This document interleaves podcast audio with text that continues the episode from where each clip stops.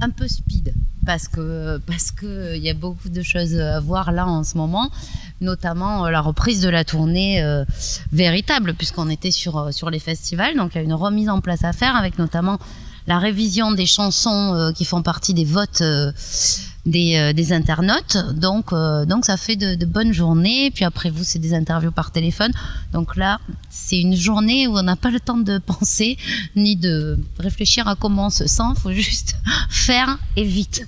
Euh, c'est pourquoi? Pour changer un peu tous les soirs d'ambiance, d'univers et d'être d'être surprise par le choix aussi des fois des, des internautes? Alors il y a ça, bien sûr, pour nous, pour jamais être dans une routine et pas faire tout le temps la même chose, mais mais c'est aussi euh, parce que euh, ce téléphone qui était tellement présent dans les concerts ces dernières années, y a et tous les artistes que je voyais se plaignaient en disant ils, ils lâchent pas leur téléphone et moi je me faisais cette réflexion de dire mais les gens ils font ce qu'ils veulent, c'est leur moment à eux finalement. Donc s'ils ont envie d'avoir leurs souvenirs dans le téléphone plutôt que de profiter du moment, c'est c'est plus notre problème et c'est leur liberté de de spectateurs de faire ce qu'ils veulent. C'est comme ça que j'ai commencé à réfléchir à comment utiliser cet outil pour qu'il devienne acteur à part entière euh, du concert. À force, on va choisir le concert de A à Z pour finir au final dans quelques années. C'est pas impossible, on va voir, mais peut-être que j'aurai une autre idée folle à proposer pour la prochaine tournée. C'est ça, et ça a été la catastrophe. Parce que j'ai reçu des tonnes de cartes postales, mais quasiment toutes me disaient, je vous donne le secret, mais par contre, vous n'en parlez pas. Alors moi j'étais là, mais qu'est-ce que euh, voilà, je fais quoi avec tout ça? Et j'ai quand même fini par choisir un secret. Je crois que c'est la semaine prochaine euh, qu'on va dévoiler le gagnant du euh, dîner pour deux dans un dans un restaurant étoilé. C'est vrai qu'on parle réseaux sociaux. T'es vachement actif sur les réseaux sociaux. C'est important pour toi d'être proche à ce point-là avec ton public? Bah c'est vrai que cette chanson, elle se prêtait à ça. C'est presque la chanson qui qui, a, eu l'idée de ce truc-là, le rendez-vous manqué, plus l'application Appen avec laquelle on s'est lié. Euh, voilà, c'est très raccord finalement tout ça, très dans le sujet. Et en parlant euh, de, l'album À nos corps aimants, c'est vrai qu'il y a encore euh, la famille qui ressort avec un featuring avec le papa également. C'est, on sent une interaction entre toi et le public et une interaction aussi entre toi et ta famille. Il y a, y a un lien très fort entre vous et c'est, c'est quoi, c'est une aventure familiale aussi cet album ou pas du tout? Alors, mon frère et mon père, ils sont présents sur tous mes disques. Donc, c'est pas spécifique à celui-ci. Euh, et celui-ci est pas spécialement une aventure familiale. Finalement, eux, ils viennent à chaque fois une journée sur les un mois d'enregistrement. Donc, on peut pas parler d'aventure familiale.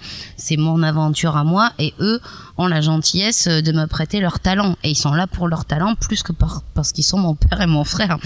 Ils, voilà. Finalement, euh, finalement, c'est comme euh, quelqu'un qui bricole et qui, euh, voilà, s'il a des super tournevis dans sa famille, il va pas en acheter. Bah voilà, c'est ça. ah oui. C'est vraiment une super chanson et une super rencontre parce que je connaissais pas Guillaume personnellement. On a pas mal de, connaissances en commun. Et euh, il y a longtemps que je suis de loin les enfantillages et il y a longtemps qu'il m'avait fait cette proposition. On n'a jamais réussi à trouver le temps de le faire. Finalement, je me dis que c'était vraiment le bon moment parce que cette chanson, elle, elle me colle à la peau et, euh, peut-être qu'il y a 5 ou 10 ans, on se serait pas trouvé aussi harmonieusement tous les deux. Et le côté enfant est ressorti aussi dans une de tes chansons, euh, Peur du noir.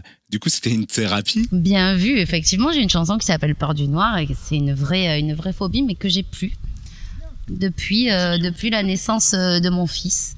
Voilà, euh, bah forcément, il hein, faut se lever dans le noir pour aller donner le sein.